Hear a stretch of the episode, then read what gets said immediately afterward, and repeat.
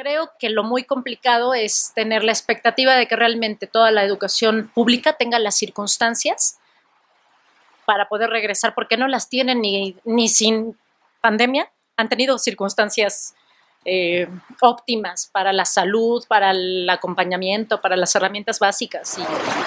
¿Qué tal, conversadores? ¿Cómo están? Les saluda con mucho gusto Luis García, anfitrión de este programa.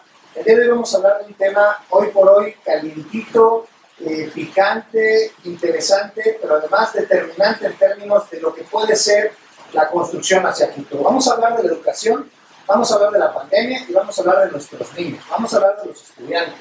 Los alumnos deben de regresar a la escuela en estos momentos. Está próximo la apertura de las escuelas, hay las condiciones para que los estudiantes puedan regresar a las escuelas, aún sin condiciones, deberíamos de regresar a las escuelas. ¿Cuáles son las realidades que operan en este país y cuál es la posición que eh, como sociedad, escuela, casa, estudiantes debemos de aportar para eh, tomar decisiones más acertadas? Para poder conversar de este asunto, se van a unir en esta mesa dos personas que tienen años de experiencia en educación, que tienen cargos importantes en ella y que además son madres de familia. Síganos.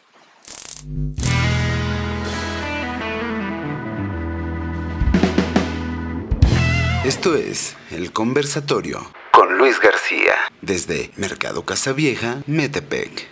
Bienvenidos. ¿Qué tal conversadores? ¿Cómo están? Les saluda Luis García, anfitrión del conversatorio. Bienvenidos a este noveno episodio. El día de hoy vamos a platicar de este tema que está en todos lados. Está en redes, está en televisión, está en el periódico, está en cada casa, está en cada eh, comentario, plática entre vecinos, entre familiares, en el sentido de que el semáforo se puso en verde y hay una invitación por parte de las autoridades en ciertos estados de la República, que son la mayoría. Tengo un dato aquí rápido, 19 estados de la República Mexicana están con semáforo verde. Están haciendo una invitación para que los estudiantes regresen a las aulas, regresen presenciales a la escuela. Sí, con ciertas características, pero que regresen presenciales. Al mismo tiempo, ha habido ya en algunas entidades federativas eh, tres o cuatro casos que se han detectado, ya quedado positivo de algunos estudiantes de educación eh, básica y media superior y los han tenido que regresar a su casa y han tenido que implementar ciertos protocolos. Y entonces lo que está en la mesa y lo que está en oídos y en boca de todo el mundo es, ¿deben o no deben de regresar los estudiantes a la escuela? ¿Debemos de retomar el, ritmo como veníamos, el trajín, eh, el sentido educativo como se venía dando. Eh, el día de hoy tengo el enorme gusto de que me acompañen en esta mesa, en este conversatorio, dos personas que tengo muchísimo aprecio, muchísima estima y gran admiración. Ustedes van a ver al término del programa por qué yo les tengo mucha admiración y estoy cierto, ustedes van a compartir muchas de, las, de los enfoques que ellas tienen. Eh, las conozco por el medio educativo, son dos personas que eh, pues han estado eh, eh, metidas en cuestiones de aula, es decir, han sido profesoras, han sido directoras de escuelas, es decir, están, han estado en la parte administrativa, están en la parte administrativa, están en la parte docente, han estado y además son madres de familia. ¿No? Entonces, quiero presentarles y quiero agradecer a Josefina Duarte, bienvenida. Gracias, gracias, gracias, Luis, un placer estar aquí. Gracias, muchísimas gracias. Muchas gracias. No, no, no, un gusto.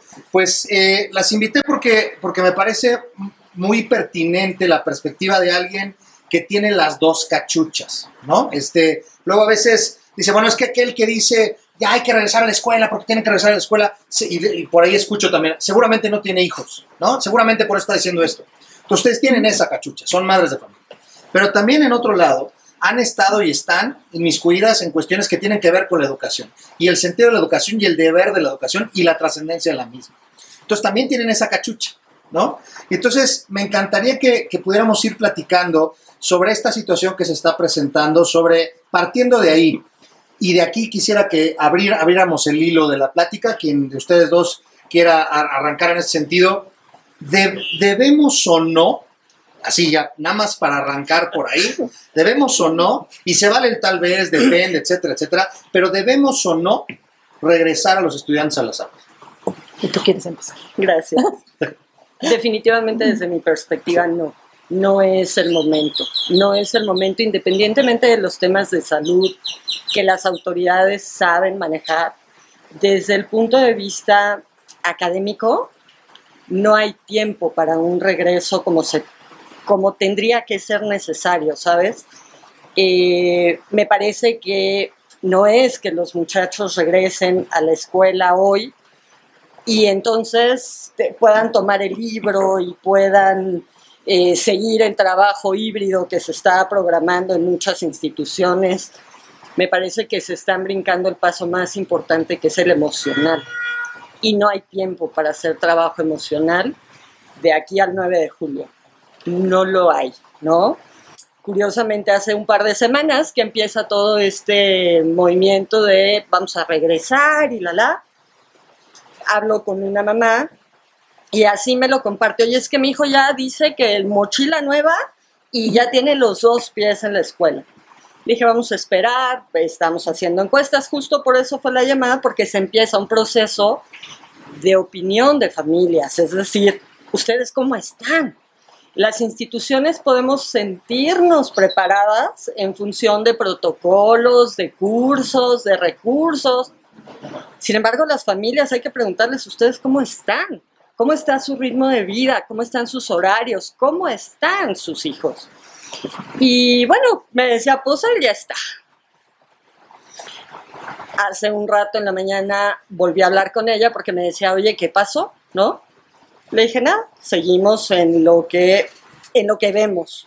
La estadística dice, no, las familias no están dispuestas a regresar ahorita arriba de un 70%. Estás hablando del riesgo que hay de llevar a un niño al salón y este uno o dos de sus compañeros, pues tampoco haces un trabajo social, ni socioemocional, ni académico, ¿no?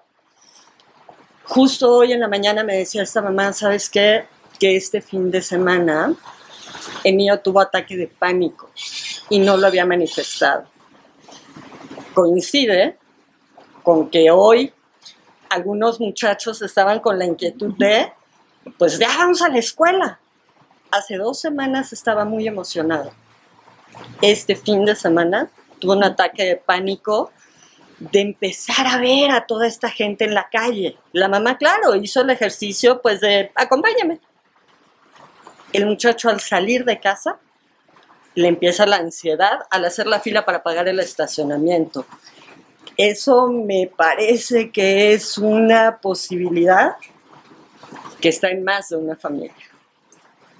No, no es el momento. No hay tiempo ahora para sacar a los niños de casa, llevarlos a la escuela y el 9 de julio los vas a regresar. Mes y cacho. Ni un mes, Luis, ni un mes realmente, ¿no? No haces un tiempo, generalmente cuando empieza un ciclo escolar se hacen tres semanas de diagnóstico en promedio, pues para reconocer a los estudiantes después del verano, para ver sus cambios, cómo maduraron, y algo de la parte económica, de, académica, digamos. Económica también. me, detuve porque, me detuve porque, ¿no? ya no vamos a hablar ahorita de que esta criatura quería su mochila nueva. Sí, no, bueno. Este, y bueno, porque las autoridades han determinado, y esto es desde siempre, las criaturas pueden ir a los colegios y a las escuelas sin uniforme. Ahorita, el cambio que hemos tenido todos, ¿no? Hay un meme muy curioso de los maestros cuando dijeron, este, ¿qué le pasa? Se ve el maestro ahí como desmayado, ¿qué le pasó? pues es que ya no le queda la ropa para ir a trabajar, ¿no? Imagina los cambios en niños y adolescentes. Ya vi por qué me invitaste. son de hasta quién dice que sí, quién dice que no. no. Bueno, son puntos de vista. Claro, no, coincido con Josefina que lo más importante es la cuestión emocional y la parte integral de los alumnos como seres humanos, porque luego muchas veces en las escuelas tenemos como la tentación de pensar que los niños son cerebros que almacenan información y así los debemos entregar. Se nos olvida que son seres humanos que debemos ir trabajando el priorizar su esfera física, su salud del cuerpo, porque es lo que carga lo demás, su estabilidad emocional, porque es lo que te permite abrirte a las experiencias, aprender, a crecer, y la parte intelectual, que no solo se aprende arrastrando el lápiz. ¿no? Cierto.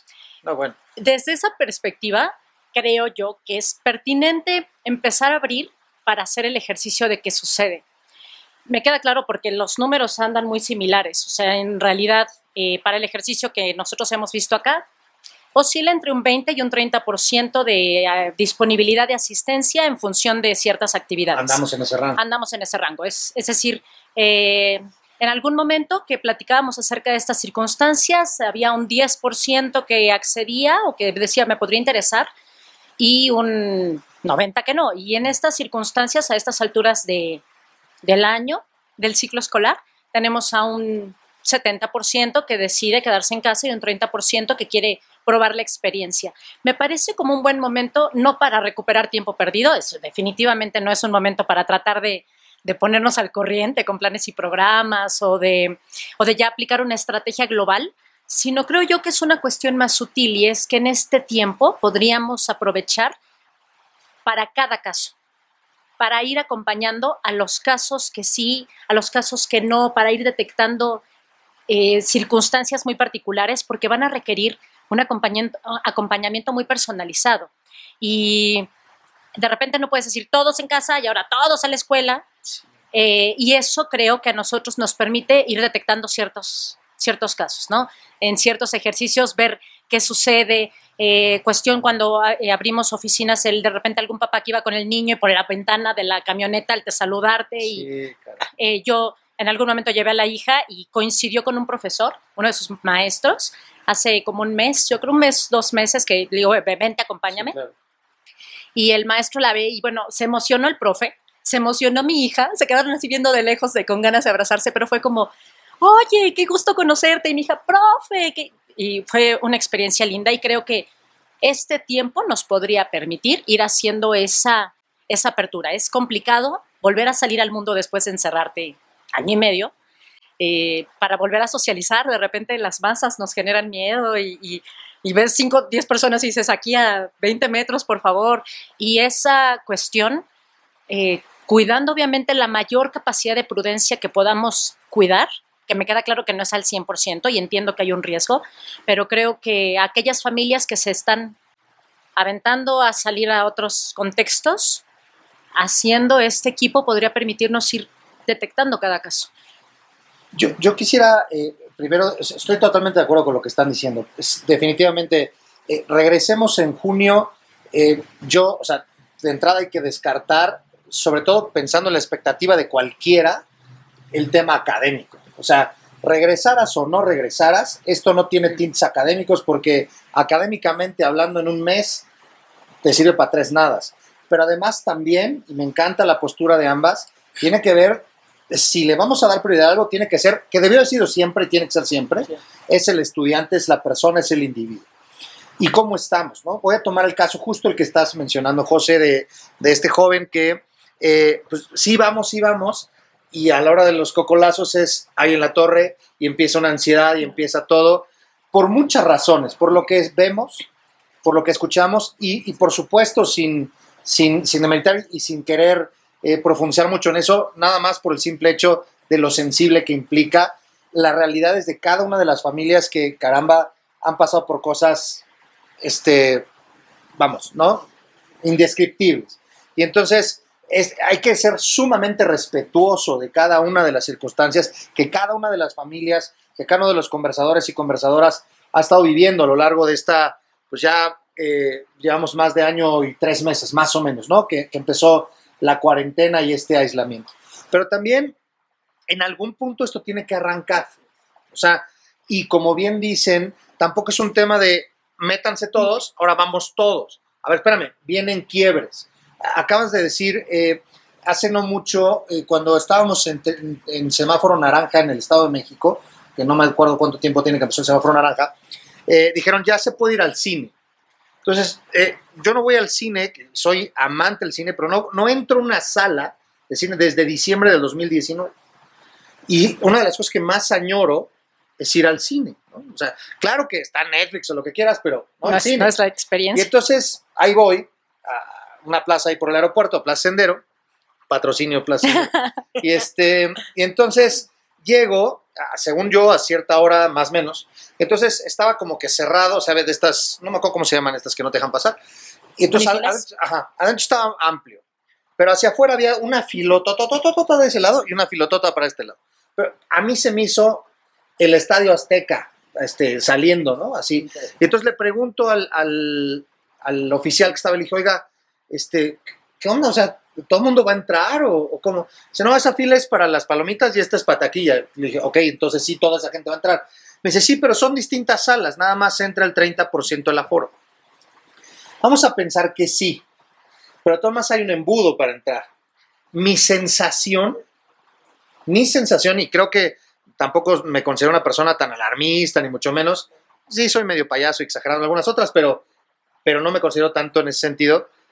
Sí sentí como que el corazón se empezó a hacer así. Dije, no, yo no voy a entrar aquí, ¿no? Entonces volteé con mi hija y le dije, no, mejor venimos después, otro día. Igual y la primera función viene menos gente, le dije. Y nos fuimos. Esa sensación también puede ser, pero en algún punto se tiene que romper. Tenemos que empezar. Entonces, sí creo que a lo mejor junio, eh, yo no sé si, si el ciclo escolar, no sé qué piensen ustedes, es más, lo voy a preguntar abiertamente. ¿Ustedes creen que este mensaje o lo que dicen las autoridades en, estos 19 eh, estados de la República Mexicana y que probablemente para agosto de estos 19 se vuelvan 25, tal vez más que estén en verde, decían por ahí en un meme, es, es verde sandía, ¿no? Este verde por fuera, rojo por dentro. Pero, ah, a ver, también quiero decirlo, perdón, ya me extendí, pero también tenemos que basarnos en una cifra. Si estén maquilladas o no estén maquilladas las que nos dan, tenemos que partir de un punto, porque si vamos a estarnos imaginando solamente que está terrible y terrible y terrible, entonces nos vamos a volver eh, ermitaños para toda la vida y entonces nos vamos a perder de la vida misma, ¿no? Este, ¿Ustedes creen que esto ya es una señal de que en agosto sí o sí regresamos a clases? A mí me parece que sí, que es como la pista, ¿no? vas preparando para despegar. Ojalá y así sea. La realidad es que ojalá y así sea. Pero ya en una forma que me parece te da mejor organización, que te permite darle secuencia a lo abierto, ¿no?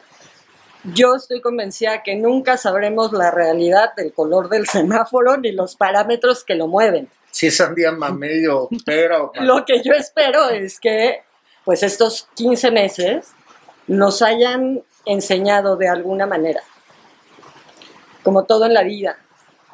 No dependes de un gobierno, no dependes de una autoridad, no dependes, o sea, dependes del cuidado que hemos aprendido de, de nosotros. Sí, la enfermedad está ahí. También están las vacunas. Más, menos. Tarde, pronto. Ese es otro tema también hay muchas personas que han tomado la decisión de no vacunarse. Y eso ya es ir en contra de sí mismos, me parece, porque no tiene que ver con autoridad, no tiene que ver... Sí es cierto también que pese a que hay muchas pruebas, históricamente esta es la vacuna que se ha hecho más rápido. Todas llevan un proceso de seis años. Me parece que estamos conscientes de que estamos enfrentando... Que somos conejillos de India todos. Única y que somos conejillos de indias, pero toda enfermedad ha sido única en su momento. Y ahí está. Hay muchas que ya se erradicaron y hay muchas con las que convivimos, ¿no? Y vamos y nos vacunamos cada año en temporada de influenza. Entonces también tienes toda la razón en que yo coincido y ojalá y así sea, que empecemos en agosto. Sí, efectivamente Lilia tiene toda la razón en el tema de probar esta parte de ir abriendo las puertas, efectivamente, ir, ir teniendo contacto, que, que los estudiantes puedan ver. Pero te estoy hablando de un contexto que conozco. El contexto oficial, por ejemplo, tienen invasión de animales, tienen invasión de roedores, faltan tazas de baño. Ya no hablemos de si tienen agua o no, Está bien, los niños van a tener que llevar su kit de emergencia, su papel higiénico, su gel, sus intentos. Y regresamos entonces a la economía. Ah, son contextos diferentes y en nuestro país hay tantos tonos de cada color como tonos ha habido del semáforo.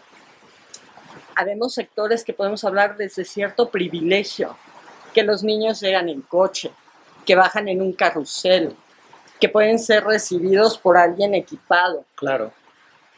¿Qué pasa con las criaturas que se transportan en camión? ¿Qué pasa? O sea, me parece que todavía hay que hacer más trabajo menos impulsivo para que en agosto podamos tener esa claridad, para que los papás se alcancen a organizar. En los medios donde los niños llegan en auto al colegio y los recibe el robot y los sanitiza y les...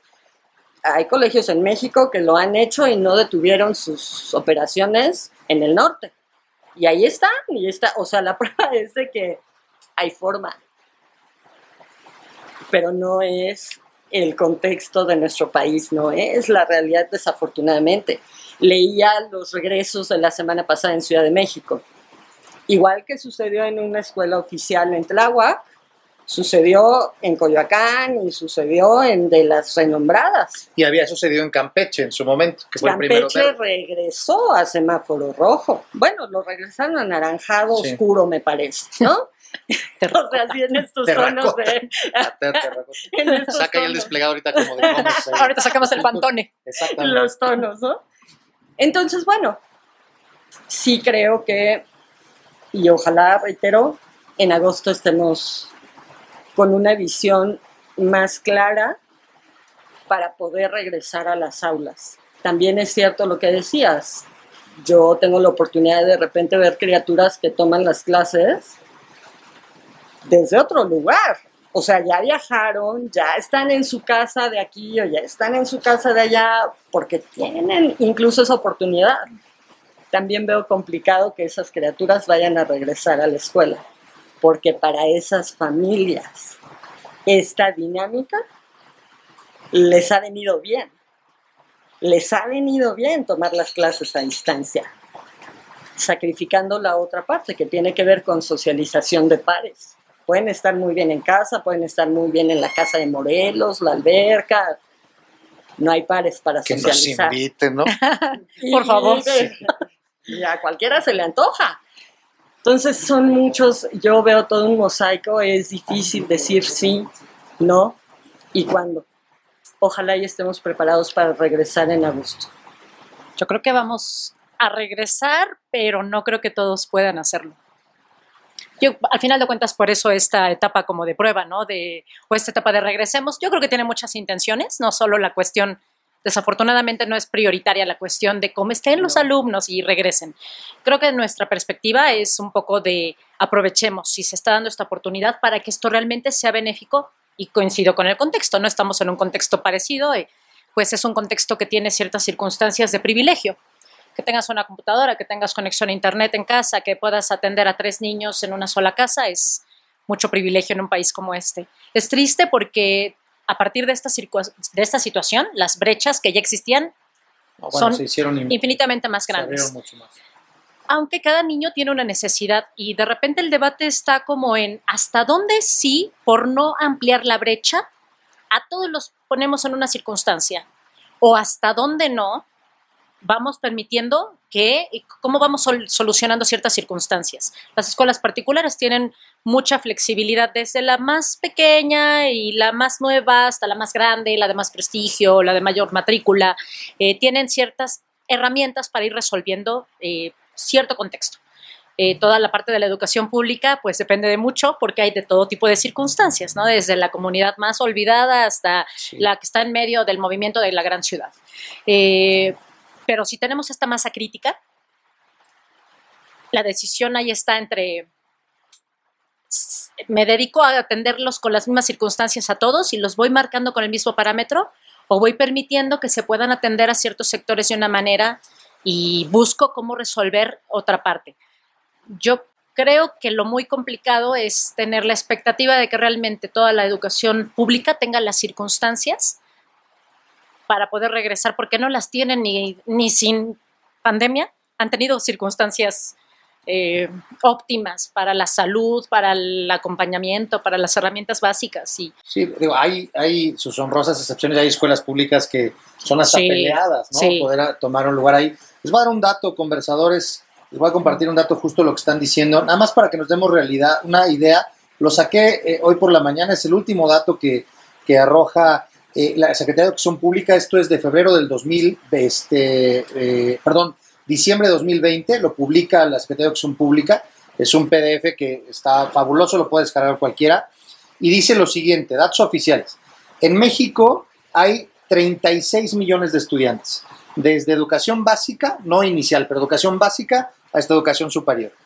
En educación básica hay 25 millones de, niños.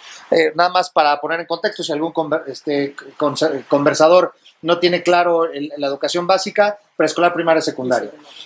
De estos 25 millones de estudiantes que hay en educación básica, 22 millones van a escuelas públicas. cuando hablamos de privilegio, en verdad es un hiperprivilegio. Estamos hablando de la ultraminoría. Media superior, es decir, preparatoria, 5 millones. Hay en total en el país 5 millones de estudiantes de media superior, de los cuales 4 millones van a instituciones públicas.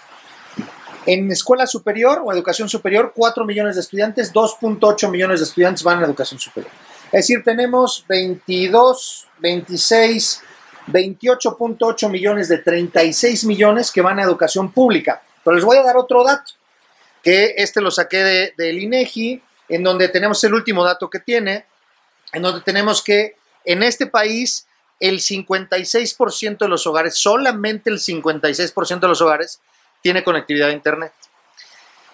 Pero si nosotros lo ponemos a población rural, entonces ese 56 baja a 47.7%, en donde también tienes escuelas públicas. Entonces, tenemos un mapa mucho más complejo. Ahora yo quisiera que lo viéramos desde otra arista, desde la arista de lo, no quiero decirlo perdido porque la palabra perder es que no puedes recuperar. Me encanta la, posición de ambas en el sentido de, y, además también será una invitación que me encantaría que se reforzara, en el sentido de, si han pasado 15 meses o los que hubieran pasado, los que llegaran a pasar, si pasado todo esto de verdad en nuestras casas, nuestros hijos, las escuelas, no aprendimos nada, qué desperdicio, en verdad, qué sufrimiento tan, tan a la basura. Eh, tendríamos que haber crecido, tendríamos que habernos dado cuenta y poner atención en las habilidades desarrolladas, etcétera, etcétera. Pero, o sea, tiene que suceder algo, porque entonces sí, otra vez, no es lo perdido, pero sí lo que se dejó de hacer. Porque más allá, o sea, no, no quisiera nada más ponderar la, la, perspectiva desde la parte privada, porque como lo vemos es, nada. representa nada de este país. Desde la perspectiva global como nación, y como una nación en un mundo global en donde la educación, hablemos de que cada sexenio se adornaban con su modelo educativo y que si está mal o que si está bien y que si no sé qué y que si no sé qué cuánto, partamos de un hecho, a mí me parece irrefutable, pero me encantaría escuchar su opinión y la de los conversadores, por supuesto, a quienes aprovecho siempre para decirles que se suscriban al canal y que nos dejen ahí sus puntos de vista. Ninguno de nosotros tres tenemos la verdad absoluta y nos encantará que nos hagan sus opiniones, eh, llegar sus opiniones la educación en este país sigue siendo docente céntrica. Y esa es una realidad. Tan es real que los profesores por, eso están exhaustos por hacer la educación en línea, porque se quieren seguir poniendo al centro del eje de la, de la escuela. Y eso está mal desde origen. La escuela siempre debe haber sido centrada en el estudiante. Entonces, bueno, más allá de que si le pongo este modelo, le pongo este modelo, le pongo el otro, venimos no muy bien. Ya esa es una realidad. ¿Qué pasó con estos 15 meses? ¿Qué, ha pasado en estos 15 meses en términos, ya no digamos de pérdida, pero sí de atraso? Ana. Bueno, yo creo que es una... Se ha, se ha generado un atraso en la forma en la que veníamos trabajando, pero también ha puesto a todas las familias en una circunstancia de aprendizaje muy peculiar, que no involucra tanto los planes y programas de la Secretaría de Educación Pública, ¿no? Eh, pensé ahorita en muchas cosas mientras ibas hablando. Me acordé que hace unos días tuvimos una capacitación con el personal. Una de mis compañeras se propuso para dar un curso acerca de gamificación y en los comentarios ella se atrevió a decir que el docente que no estaba evolucionando para adquirir nuevas herramientas y habilidades para dar su enseñanza y dejar un poco la parte tradicional en donde solo transcribo, acumulo y demás, estaba en peligro de extinción. Y ese comentario causó mella e incomodidad en uno que otro. Pisó 17 calles. Sí, sí, ¿por qué? Pues porque me estás diciendo que estoy en peligro de extinción y algunos comentarios eran como, pues tú, bueno, no, no conoces, no estás en el aula, tú no sabes. Y yo creo, y lo he platicado con mis compañeras, que se ha hecho mucho trabajo pero que no necesariamente, escuché algo que me encantó con Roberto cuando platicaron tú y él el otro día, que decía que no necesariamente hacer mucho, no recuerdo las palabras, pero no necesariamente hacer mucho implica estar haciendo las cosas bien. Sí, claro. Podemos estar haciéndolas mal, pero muy bien. Exacto. Entonces pienso como en esa cosa porque en el ámbito público y privado ha habido historias de docentes que han hecho cosas extraordinarias, admirables y para replicarse en todos los aspectos. Y desde la comunidad rural más recóndita hasta la escuela privada más nice, eh, han hecho cosas admirables y, que además pueden permear y puedes aprender, voltear a ver al otro y, aprender. Pienso en la parte en la que los chicos, los niños, los adolescentes han tenido que ver expuestos a un montón de circunstancias y yo creo que es muy complicado tener estadísticas muy certeras al respecto. El que son muchos en casa y no pueden conectarse. Claro. El que no tiene nadie en casa. No hay mamá ni papá y a ver cómo, a ver cómo te las arreglas. El que es súper responsable y solito buscaba sus herramientas, el que no le interesa y el que se deprimió y el que le sentó muy bien. Hay chicos que todos los estímulos externos le caían tan mal que ahora pues aprende muchísimo porque ya no tiene todo este impacto del entorno y solito generó mucha más ganancia que pérdida o generó mucho más avance que atraso. Y creo como de, de toda esta gama y variedad de circunstancias que han vivido, y no estoy comentando las de violencia, las de las fracturas de familia que se han generado, las de eh, tendencias suicidas o suicidios que se han dado con niños y, adolescentes en este tiempo. Hay muchas peculiaridades que se vivieron al interior de las casas. La de estar en una comunidad donde no hay internet y sigues aislado en casa y no tienes ni cable, ni tele, ¿y cómo aprendes? Hasta que no abran la escuela otra vez vuelves a aprender. Pienso en la parte en donde, ¿cómo dijiste? Docen, docen, docentecéntrica. Docentecéntrica. Eh, nos invita a este tiempo a transformarnos para comprender esto que mi compañera decía de, pues el docente típico ya está en peligro de extinción. No se extinto, todavía funciona en algunos lugares, pero ya tiende a requerir de otra cuestión.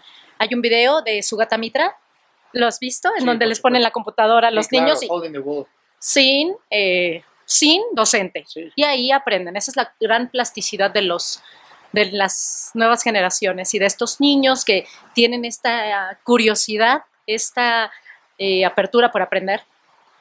Creo que la parte del eh, atraso es simbólico en el sentido de los planes y programas, es decir, sí, quizás sí, quizás se cumplió un 20%, un 30%, es, pero es muy eh, parcial hablar acerca de ciertos atrasos, porque hay niños que en estas circunstancias tan complejas, que aprendieron a sacarse adelante a sí mismos, con papás, sin papás, a pesar de papás, con docente, sin docente y a pesar de docente, con y sin internet, con y sin tele.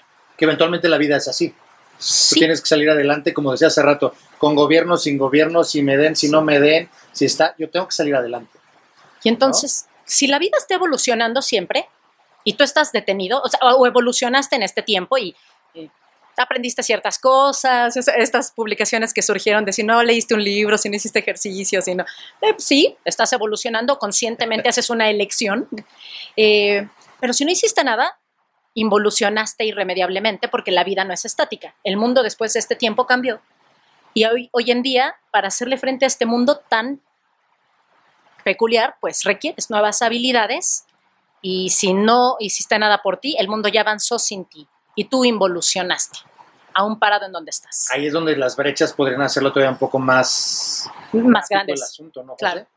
Fíjate que yo eh, me quedo pensando en esa parte donde pues los docentes deberíamos estar desempleados desde hace mucho como docentes, porque al final eh, te vuelves un acompañante, nada más.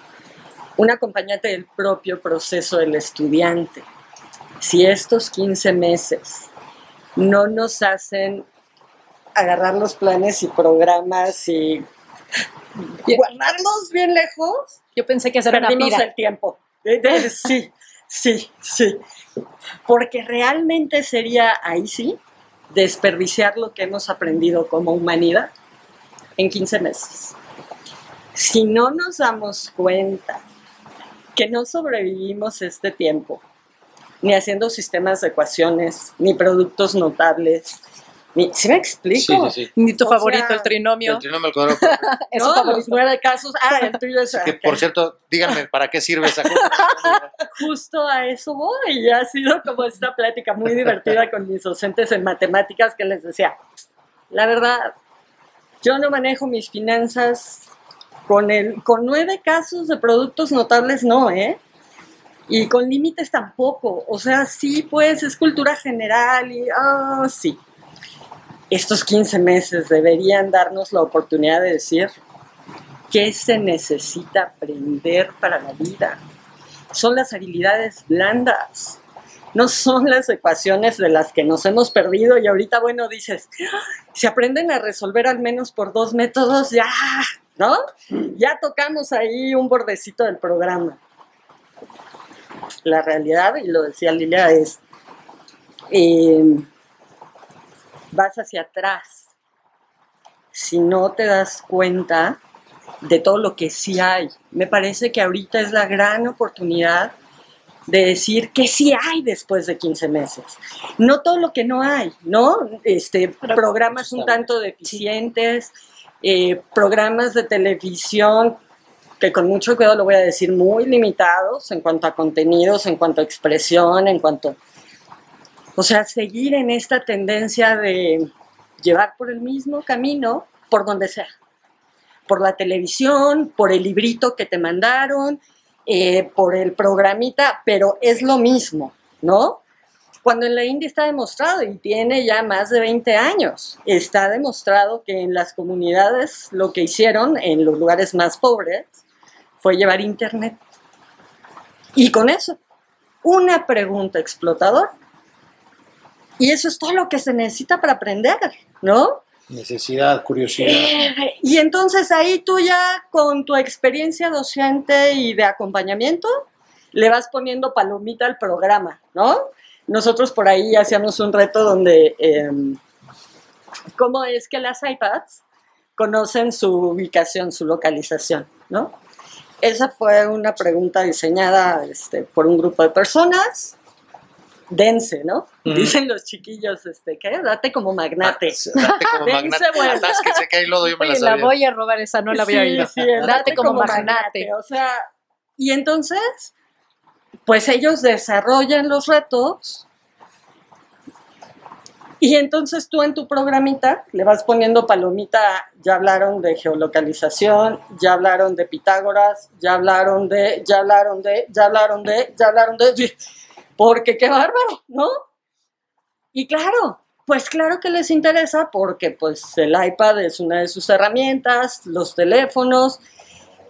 Entonces, si después de 15 meses no nos damos cuenta que no eran necesarios los planes y programas, por eso hay tantos docentes agotados, por esa necesidad de apegarse a un libreto que es irreal y que no sirve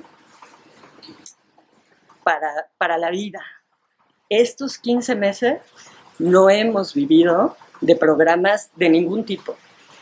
Sí es como todas estas habilidades que se han puesto, a mí me toca ver pues videos de repente en las noticias, estos casos donde ves faltas increíbles de respeto hacia quien está tratando de guiar una clase, ¿no?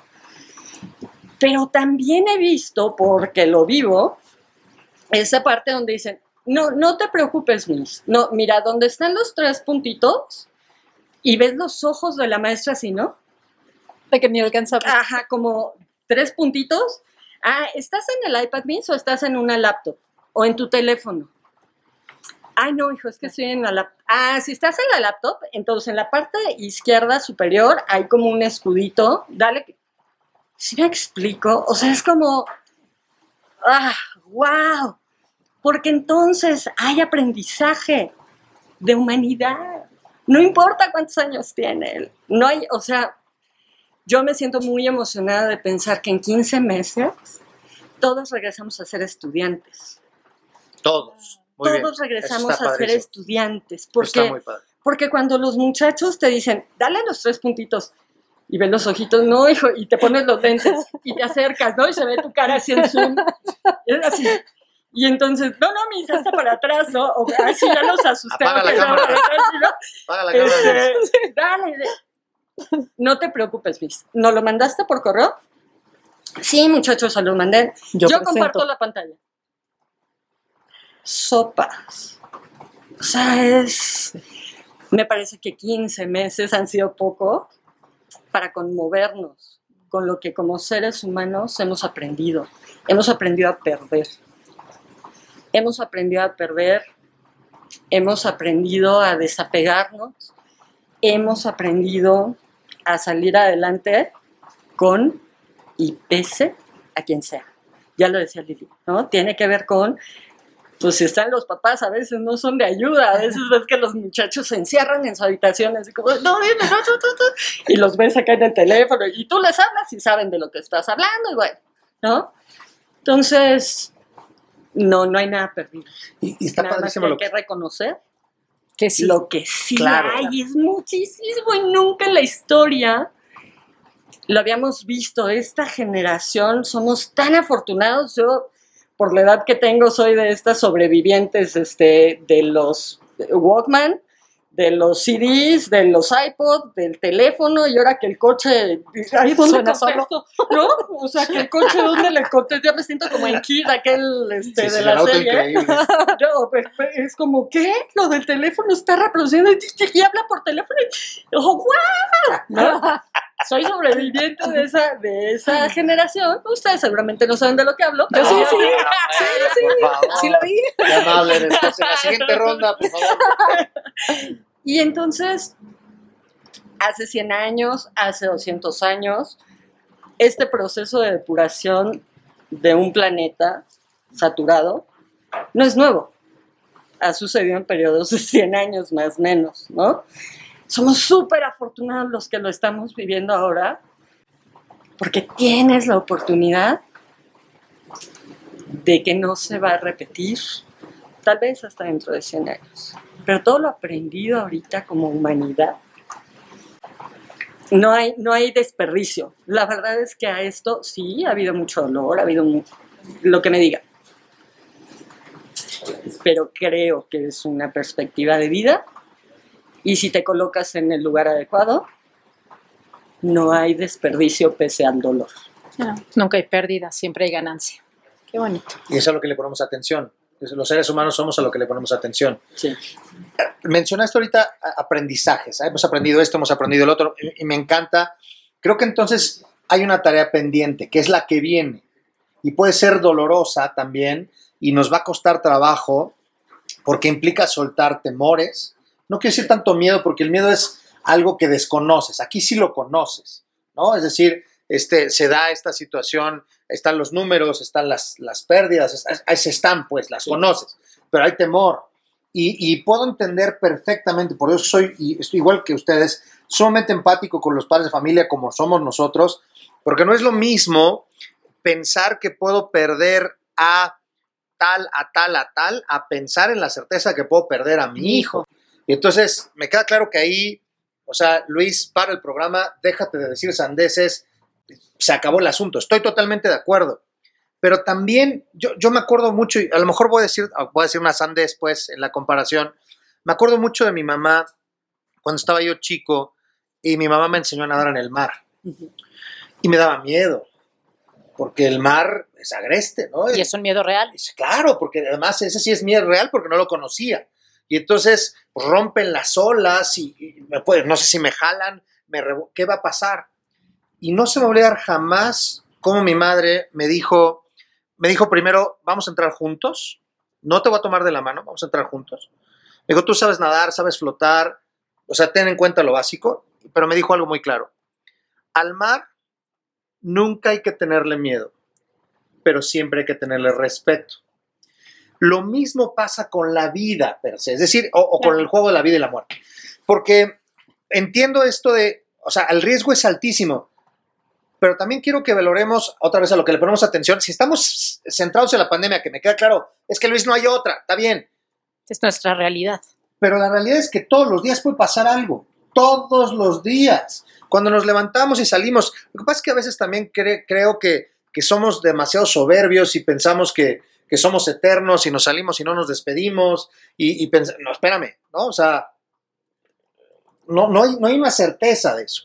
Y entonces, yo sí creo que es un momento también y una gran oportunidad de comenzar todos paulatinamente, claro, con respeto y cada uno en su forma, cada uno en su familia sabrá de la mejor manera, de empezar un diálogo para empezar el acercamiento en lo que implica la continuidad. Y aquí, perdón, pero sí quiero decirlo, amén de lo que ustedes ahorita reafirmen o, digan, a lo mejor estoy yo mal, pero decían por ahí, también yo sí creo que, que, o sea, en una parte lo valido totalmente, pero en otros tantos, con todo respeto, no lo valido.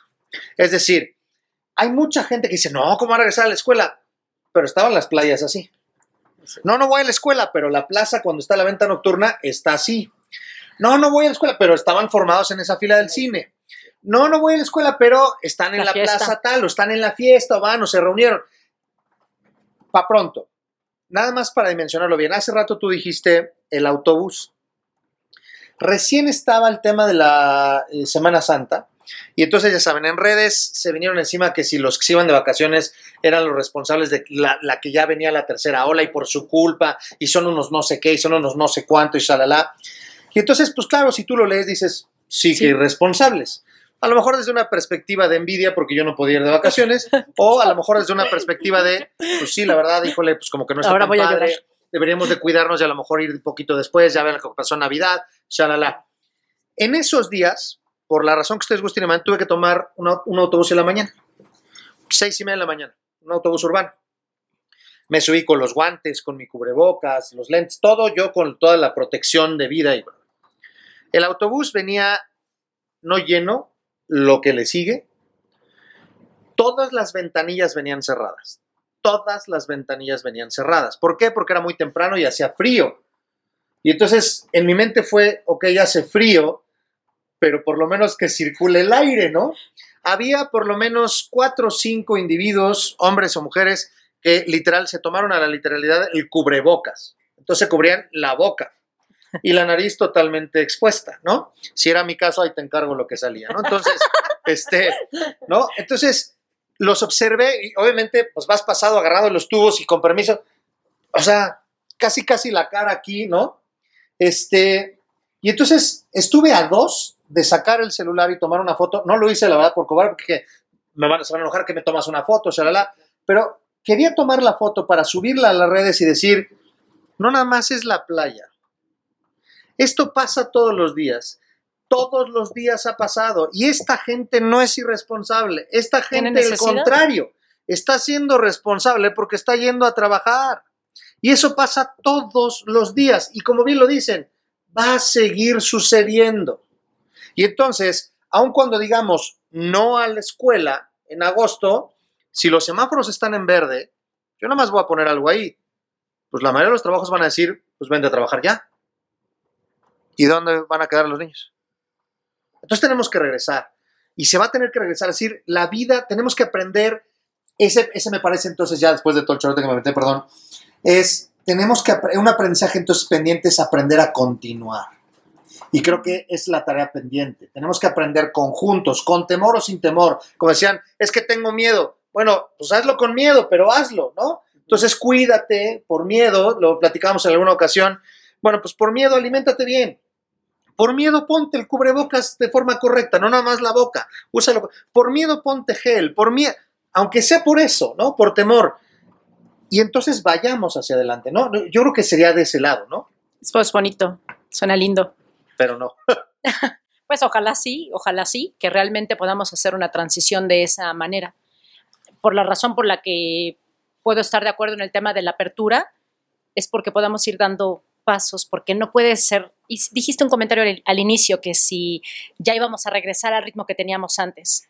Yo creo que nadie va a volver ni aunque quiera al ritmo que teníamos antes. Valoramos muchas cosas en estos meses, eh, de carga de trabajo, de estrés, de ritmos, de tráfico, de alimentación, de ejercicio, de convivencia en familia, de las pérdidas, de cuando alguien se te va y te sorprendes porque lo viste la semana pasada. Es, eh, eso nos abre la puerta a seguir aprendiendo, aprendiendo cómo regresar, por ejemplo, eh, aprender a adaptarte, aprender a seguir aprendiendo y va a haber, yo creo este año viene, que viene, eh, este año, bueno, no sé si te pasa. escolar. Sí, no, sí, no sé si te pasa, pero escolar, claro, sí, sí. nosotros nunca pensamos en años No, sí, normales. no, Uno siempre piensa, este año que viene, que empieza siempre en agosto. Para nosotros en agosto. O sea, Julio, porque estás 21, ya pensando, 22. ¿no? Ajá, El 21, 21, 20. 22. Creo que va a ser uno de los años más complejos de aprendizaje como sociedad. ¿Por qué? Pues porque lo que viene va a estar muy curioso. Bueno, ahí va, estamos todos en casa, perfecto. Ahí estamos todos en la escuela, perfecto. Y ahora que vamos a estar campechano, porque claro que no vamos a poder obligar a que todos estén en la escuela otra vez.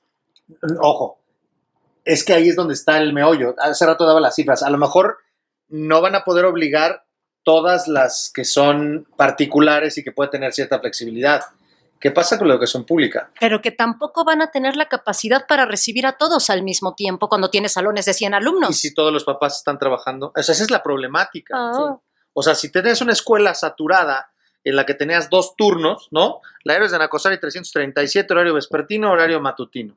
Y tenías 750 alumnos en la mañana, 450 en la, en la vespertina, ¿no? Y la escuela está a tope. Ok, los pones por pedacitos. Y los que no van, ¿con quién se quedan? Porque esos ya tuvieron que ir a trabajar. Y ahí va a estar como, como interesante, porque de todos modos no es cierto fuerte. que vamos a poder regresar todos con el horario completo de, de 7 a 2, de 7 a 3, de 8 a lo que sea.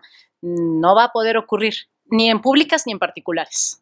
Porque no nos vamos a dar abasto. Entre que las particulares, por sus peculiaridades de que si tengo tres profes, pues a quién dejó en la escuela y a quién mandó a casa para dar atención como a los que están en casa y a los que están en la escuela. Si son muy grandes, bueno, a lo mejor las escuelas grandes tengan posibilidad de estar haciendo ahí una mezcla interesante, pero si eres la pública igual, tienes grupos de 100 alumnos en muchas escuelas públicas. ¿Cómo metes a 100 alumnos de lunes a viernes, horario matutino y vespertino? Entonces, tampoco va a poder ocurrir y va a ocurrir que, digamos, lo que se planteó en un principio, que van de la A a la J tal día, que van de tal a tal hora unos y de tal a tal hora otros. Eso sí va a ocurrir. Nos guste o no nos guste, a final de cuentas vamos a tener el próximo año el mayor reto que tenemos, no el que pasamos, que ya ha estado duro, sino este, que va a ser, a ver, ahora resuelve este problemita. Y el reto sigue conjunto para las tres instancias. Me encantaría que habláramos ahorita de esto. El reto no es para la escuela o para las escuelas, el reto no es para el No. gobierno. Decir, lo que acabo de decir ahorita es, a ver, ahí está, ahí está, véntate ese trompo a la uña. Yo inclusive iba a decir, como sociedad, y sirva este foro para decir, como sociedad, es momento de aportar ideas y decir, a ver, de qué manera se puede, no nada más decir, a ver, estoy esperando a que el director de la escuela este, diga qué. me diga cómo le voy a hacer, ¿no? No, a ver, espérame, es momento de que aportemos, de que forma. Entonces es un asunto y una prueba muy fuerte para eh, las autoridades gubernamentales, sí, para las autoridades educativas, sí, para los padres de familia y para el estudiante. Y entonces creo que hay hoy otra oportunidad de amalgamarnos todavía mucho más fuerte en términos de posibilidades, ¿no? Entonces tendríamos que pensar en posibilidades en ese sentido. ¿No es cierto? Fíjate que atrae mi atención, me acordaba de cuando empieza, empieza esta dinámica de los consejos técnicos escolares. Mm. Y entonces, pues el último viernes de cada mes los niños no iban a la escuela. ¿Qué sucedió el primer año? O sea, de repente fue como, ¿qué? ¿Todos los niños en la casa? ¿Qué? ¿Qué? ¿Una vez Yo al voy mes? a trabajar una vez y, para siempre. O sea, ¿qué les Así pasa? era una vez al mes. Era una vez al O mes. ser- El último viernes ¿Y al en mes. las particulares qué? ¿Me van a re- descontar ese día de la O colegiatura? sea, además de todo eso. Habemos pero- de todo en la Viña del Señor. Sabemos de todo. Pero ¿qué oportunidades se dieron, Luis? Se dio la oportunidad de, pues la mamá de fulanito de este mes, este, se va a quedar Hace con ronda. los cuates, ¿no? Y la mamá de fulanito el otro mes se va a quedar con los cuates. Ahorita que hay tantas, tantos retos económicos, ahorita que hay que tenerlo claro, los que verdaderamente tienen el reto, Luis, son las familias Sí. porque es a quienes se les está aventando la bolita que dice voluntario. Regreso voluntario. Porque las instituciones van a operar y en el momento en el que te dicen abren puertas, todo tu personal está ahí y ya lo organizas, ya determinas quiénes son de riesgo, con qué te van a ayudar los de riesgo. te- Ajá. Los que tienen los retos son las familias, que son las que tienen que salir a trabajar, que ojalá y se les abran oportunidades de empleo, porque ¿qué sucedió con las empresas? Las empresas aquí en México apenas descubrieron el home office, las mexicanas. Sí, sí, sí, caray. ¿No? Las empresas grandes, bueno, tiene muchísimos años la dinámica de rentar estos espacios de oficina que nada más vas para atender la junta con tu cliente. Y se puede porque están desarrolladas esas habilidades blandas, Claro. entonces la gente puede trabajar por sí sola y no hay tema. Por resultado no no las has desarrollado, pues tienes problemas acá. Pero eso se daba solo en empresas internacionales de alto perfil, ¿no? Estás hablando muchas de las tecnológicas que están aquí en Sí, México. sobre todo las tecnológicas. Todo, la- todo lo que se, se dedica al outsourcing de sistemas de finanzas, tata, Sí. eh, pues rentan oficinas padrísimas, las deducen de impuestos y lo que tú me digas, pero la- las personas tienen las habilidades blandas para decir, hoy me toca ir a atender a un cliente, hoy me toca ir a hacer guardia, hoy me toca y hoy voy a la oficina y todos los demás días saben de qué hora a qué hora trabajan desde su computadora y desde- o sea, esa es una dinámica que tiene muchísimos años. Ahorita, bueno, eh, ya se dio para muchas empresas que no lo hacían, ya descubrieron que dentro de todos nuestros efectos culturales, digamos, este, hemos ido tomando la responsabilidad de trabajar en casa, ¿no? Pero insisto en el tema de el sector que es el mayoritario, que es la educación pública, pues son sectores donde desafortunadamente los papás no van a poder hacer trabajo en casa. Estoy casi seguro. Porque la mayoría van a estar chambeando. La mayoría tienen que estar en una fábrica, tienen que estar rotando turnos, tienen que estar Trabajando en el mismo gobierno, en otro lado, en una empresa, pues, donde tú me digas, dando clases. ¿no? Entonces, ahorita creo son que mamás. Eh, sí, claro, y, y de repente dices, ajá, ¿y ahora dónde me lo llevo? Tengo Sí, sí, sí. una de mis compañeras que me decía, oye, y si se abre el colegio, pues te las traes, ¿no? O sea, porque tenemos los espacios Claro. para que tú no te preocupes. Y ojalá y lo pudiéramos hacer con la mitad de los empleados en México, ¿no? Pero bueno, donde se puede se hace. Ahorita me parece que es una oportunidad tener muy claro.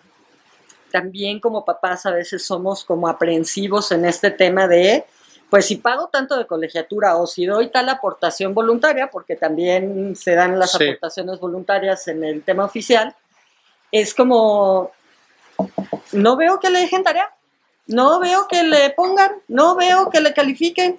O sea, también nosotros papás tenemos que salir y entender que la educación no es eso que se da en un libro, Sí. porque claro. no va a haber forma, Luis.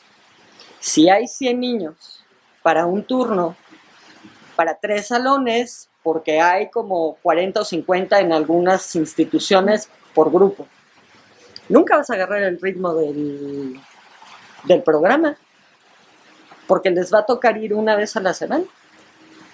Y vamos a tener que encontrar la forma de apoyar a esas familias.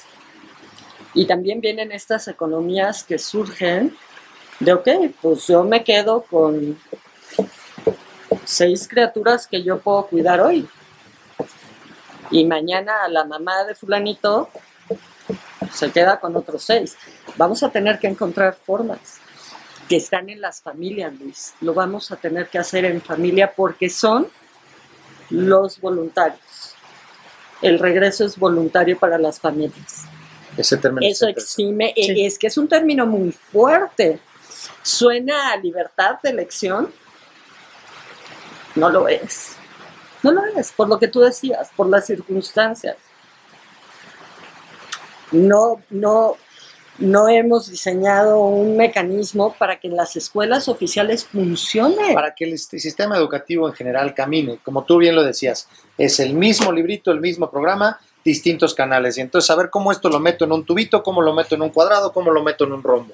Y aquí tendríamos, ok, sí, está, eh, aprende en casa, vamos a hacerlo de esta manera, pero yo por lo menos, a lo mejor aquí en los comentarios me dirán, pues Tarugo, métete y investiga aquí, bien merecido me lo tendría, pero hasta ahorita, corríjanme si no, yo no sé de una modificación medular a partir de la pandemia en términos de planes y programas, No. en donde dejemos la médula, es decir, los que son torales, los temas trascendentales, y podamos empezar a hablar de habilidades blandas en el camino para poder empezar a hacer cuestiones síncronas y asíncronas, ya se llame, ya se llame, o perdón, ya sea en el aula o a distancia, eh, sea eh, en línea o no, porque podríamos hacer cuestiones asíncronas sin que tengas el tema de la conectividad Así y es. podías ir generando aprendizaje y podías da- ir, ir dando pautas. Entonces, ahí creo que hay una gran oportunidad a la que vuelvo a decir, me parece que es una gran oportunidad y no necesariamente creo que tendríamos que seguir esperando a que papá gobierno o las instituciones nos digan, señores, es de esta manera. Es buen momento para que los padres de familia, hay muchísima gente, muchísima gente, en verdad, conversadores, muchísimos de ustedes, padres de familia, gente estudiosa, infinitamente valiosa, que sabe mucho y que dicen, oye, ¿por qué no le hacemos así? Sí. ¿Por qué no le hacemos asado? Entonces, no se necesita mucho. Por Dios, si lo están pensando, oye, eh, híjole, de aquí que le mando una carta a mi diputado, si acaban de ser elecciones, no va a entrar, grábate con un celular y hazlo viral. Grábate con un celular y hazlo viral. Sube tu idea. Y entonces subamos un montón de ideas para poder empezar a auxiliarnos entre nosotros, porque entonces ahí la viene la parte fuerte, que ha venido siendo y que puede ser muy fuerte lo que tú dices. ¿No? En esta parte de, de lo que va a ser el siguiente ciclo escolar. el, el siguiente año va a ser, va a ser un reto, pero también creo como, como seres humanos tenemos una gran distinción que es la creatividad. Ahorita pensando en esto que decías de las mamás que cuidan a ciertos niños, bueno. me vienen a la mente muchos ejemplos de personas que fueron diversificando sus actividades eh, a partir de las circunstancias. Dice mi maestro, crisis, tiempo de crecer. Y entonces, eh, pues se encontraron nuevas formas económicas de cuidar a la familia, se encontraron una forma creativa de, de tener a los hijos y tratar con la pareja y otros medios de sustento, reinventaron sus empresas, que dijeron, me dedicaba a esto y sigo siendo empresario y ahora voy a hacer esto otro Descubrieron negocios. descubrieron negocios. Entonces, eso algo, pues como es una semillita, si nos, hoy en la mañana estaba escuchando un- una clase que, que platicaba, si nosotros nos quedamos atorados en el, el gobierno, no cambian, los planes y programas que, según yo, tal vez tú sí sepas más, pero según yo no ha cambiado tampoco neuralmente esos cambios y, eh, secundarios, pero bueno. Eh, pero si nos quedamos pensando en lo como no funcionan nuestras instituciones gubernamentales, como no funcionan eh, las escuelas y las estructuras, si es que mi director, y como no funcionan los docentes, si es que se tienen que actualizar, como no funcionan las familias, si es que estos papás, ya sabes, la tentación del profe y de la escuela de decir, "Ay, to- si los papás cambiaran, todo esto sería diferente. es y los papás y los siempre, profesores. y los papás o los profes, y los niños dicen, todos estos adultos están deschavetados. Entonces, Más los eh, del conversatorio. pero más estos, ¿por qué invitaron a estas señoras? Pero, eh, pues si todos asumimos esa partecita del compromiso, si todos asumimos esa pequeña parte de nuestra responsabilidad, seguro esa semilla sí genera un cambio. Yo lo noto cuando estoy mal vibrosa y con, vivo con mi equipo y los malvibro todos.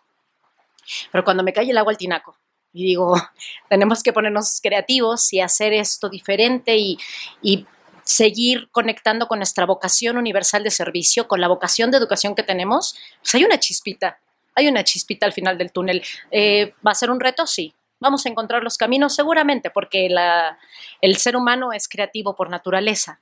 No sé si bueno o malo, porque esa discusión es eterna, pero donde la aterrice. sabe, creativo ¿no? Sí, por claro, naturaleza, seguro, eso seguro. y eso, eso es como una luz al final del túnel, que tenemos esperanza si cada uno de nosotros seguimos asumiendo nuestra responsabilidad y, y teniendo esta, esta esperanza y esta, esta curiosidad. A mí siempre me queda esa palabra que, que tú usas mucho y, y que a mí me gusta porque soy una persona curiosa, creo, y que lo veo cuando, cuando me lo inspiran los, los chicos, ¿no? Y lo, lo veo ahí y digo, que no lo perdamos, esta capacidad de asombro. Ahí cuando vemos esas chispitas, esas ideas en un papá, en un profe, en un compañero, en una colega, pues te hace algo y, y- y vas tú también creciendo y evolucionando y yo creo que a eso podemos aferrarnos. En esta etapa de retos, en esta etapa de transformarnos, en esta etapa de aprendizajes de todo tipo y no de los de los libros, que también son importantes, Sí, no, bueno. pero no son lo único. Ahí es en donde creo que está el camino de solución, asumiendo tu compromiso y dando un poquito más para que te conviertas en la mejor versión de ti mismo y esa versión tuya inspire, ilumine a otros a encontrar sus caminos como individuo, como familias, como instituciones educativas, porque aquí la han tenido difícil todos. Sí, sí, no hay uno que diga bienvenida sea la ¿No? pandemia, aviéntate, a ver cuándo te aventas otra. ¿no? Sí, claro. No Bueno. Bueno, sí, bueno, pero... pero Este, cambiando de tema, cambiando. no, no pero, este, híjole, yo creo que este tema da para, para un montón de, de cosas. Yo, la verdad es que quiero agradecerles infinitamente su tiempo, sus comentarios, su conocimiento, su generosidad al, al- al participar, acercar a los conversadores, pues estos puntos de vista. Yo quisiera cerrar aquí porque quiero cerrar con estas palabras eh, que eventualmente creo que tenemos que ir hacia allá. Tendríamos que ver en el aprendizaje, tenemos que hablar de la esperanza, tenemos que hablar de la creatividad, tenemos que hablar de la curiosidad, pero sobre todo me encantaría, me encantaría que cerráramos en el que todos somos responsables. Y dependerá lo que suceda, dependerá de absolutamente todos el rol que asumamos, de que dejemos de estar señalando y que tomemos acción y nos convertamos en actores. En este caso, los que somos padres de familia para con nuestros hijos, los que son estudiantes, no me interesa si son de Kinder 2 o si son de la maestría tal, del se- semestre tal de la maestría, o si son padres o madres de familia, o si son profesores, o si son directivos, o si son eh, eh, personas que trabajan en alguna dependencia gubernamental, o las, gente, las personas que trazan los hilos de estos eh, que hablábamos, ¿no? que van a alimentar que van a nuestra pira van- funeraria, Exactamente. Este, que José y yo ya vamos a organizar. hay que asumir la responsabilidad. ¿no? Entonces, eh, yo de verdad muchísimas gracias. Me encantaría, eh, pues, algunas frases con las que quisieran cerrar ustedes. ¿Qué, qué- qué mensaje quisieran dejar a, a los conversadores al final? Pensando que te están, las están escuchando estudiantes, las están escuchando madres de familia. ¿Qué te gustaría decirles, José? Me parece que lo cerraste justo donde es, Luis. Tomar la responsabilidad que me toca. Lo que me toca es cuidarme, lo que me toca es contribuir en la medida de em, que no se queme esta sensación de cuidándome, te cuido y te cuido. Y haciéndome responsable, te permito a ti también hacerte responsable. A veces somos esta cultura invasiva. No, todos tenemos un rol, todos tenemos un papel, a todos nos toca algo. Y me parece que 15 meses han sido suficientes para reflexionar en, ah, es aquí, es conmigo y está aquí adentro. Primero escucho aquí, reviso, aprendo y lo comparto. Me parece que es algo que puede servir. Tomar responsabilidad y compartir nuestros dones, que son muchísimos los que hemos adquirido en 15 meses. José, Ay, qué muchísimas gracias. Gracias. Ana Lilia. Ah, pues ya lo dijeron todo, gracias. Sí la cumplió, digo, lo que dijo la lo que di- ah, ya ven, lo que, lo que dijo ella. es que así amenacé, por si no se me ocurría nada que contestar. Mm, Que pienso, asumando la cuestión de la responsabilidad, que nos merecemos vivirlo con entusiasmo. La vida nos pone a prueba de muchas maneras y el entusiasmo nos hace disfrutar cada una de nuestras acciones. Hacerlo con entusiasmo, no porque sea sencillo, sino porque aquí estamos. Y eso nos invita a seguir trabajando, a seguir evolucionando, a hacerlo con gran alegría, a hacerlo con mucho desapego, eh, no porque tu contexto esté resuelto, sino porque si estás vivo, todavía hay muchas cosas que puedes hacer y que puedes avanzar y que puedes trabajar y dar. Esta vocación universal de servicio, todos estamos llamados a hacer, todos. Exactamente. Muchísimas gracias, Lilia. Gracias. Conversadores, hasta la próxima. Muchísimas gracias por habernos acompañado en esta conversación. Acuérdense de seguirnos en todas nuestras redes sociales para alimentar más futuras conversaciones. Si te gustó este video, no olvides darle like y suscribirte al canal. Hasta la próxima.